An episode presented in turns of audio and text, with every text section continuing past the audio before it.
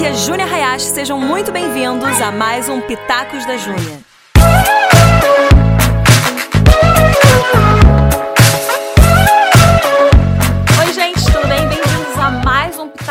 E hoje eu vou falar sobre uma coisa que me perguntam demais, sobre ouvir a voz de Deus. Me perguntam, Júnia, como que eu faço para ouvir a voz de Deus? Júnia, como que eu faço para ouvir mais a voz de Deus? Júnia, como que eu faço para ouvir é, melhor a voz de Deus? Júnia, como que eu faço para ouvir com mais clareza a voz de Deus, etc, etc. Então, hoje eu tô aqui para falar sobre isso com você que quer ouvir melhor, mais e sempre a voz de Deus. Eu vou dar três pontos bem rapidinhos, bem práticos para você pôr em prática essa questão de ouvir a voz de Deus. Número um, quando Deus falar, não duvide. Não titubeie, não fique assim. Ai, será que foi Deus? Será que é Ele mesmo que tá falando? Ai, mas será que essa voz veio do seu. Não fica pensando no será que.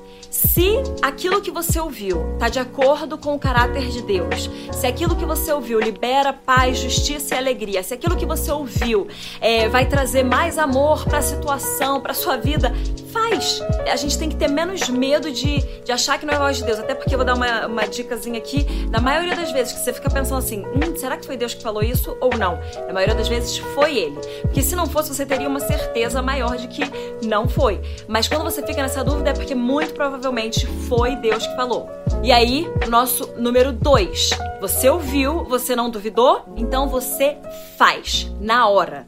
Para você ouvir a voz de Deus, a sua pronta obediência faz muita diferença. Então, quanto mais prontamente você responde aquele chamado de Deus, mais facilmente você vai ouvir a voz dele, com mais clareza você vai ouvir a voz dele. Então, você ouviu, não duvidou, não titubeou, você foi e fez. Você vai começar a ouvir muito mais claro a voz de Deus. E o número 3 é o seguinte: não espere Deus falar para você um grande passo na sua vida para então você começar a ouvir, obedecer a voz dele. Se ele tá falando uma coisa pequena, uma coisa simples, uma coisa pontual, que talvez talvez as consequências de ter ouvido errado ou não não vão fazer tanta diferença, faz, para que depois você possa estar num ponto que você ouve a voz de Deus claramente para coisas muito grandes que vão trazer muita transformação para sua vida ou para a vida dos outros, que vão trazer muito impacto. Mas às vezes Deus está falando: filha, filho, vira nessa rua, não vira na próxima rua. Filha, filho, paga o almoço para aquele seu amigo. Meu filho, faz esse trabalho a mais aqui na sua casa.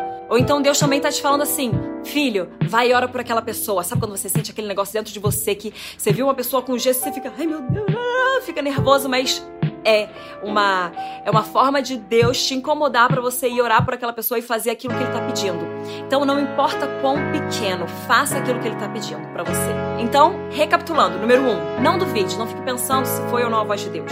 Número dois, obedeça prontamente. Na hora que ele falou, você vai e faz. E número três, comece no pequeno para que você possa ouvir as coisas maiores. Então eu espero que tenha te ajudado a como ouvir melhor a voz de Deus, sabe? Vai fundo, se joga e arrisca arrisca. Deus quer falar com você sempre. Ele quer que você ouça cada vez mais claramente, que você se arrisque cada vez mais e confie cada vez mais nele. Para você confiar, você tem que dar o passo e ver que ele põe o chão embaixo do seu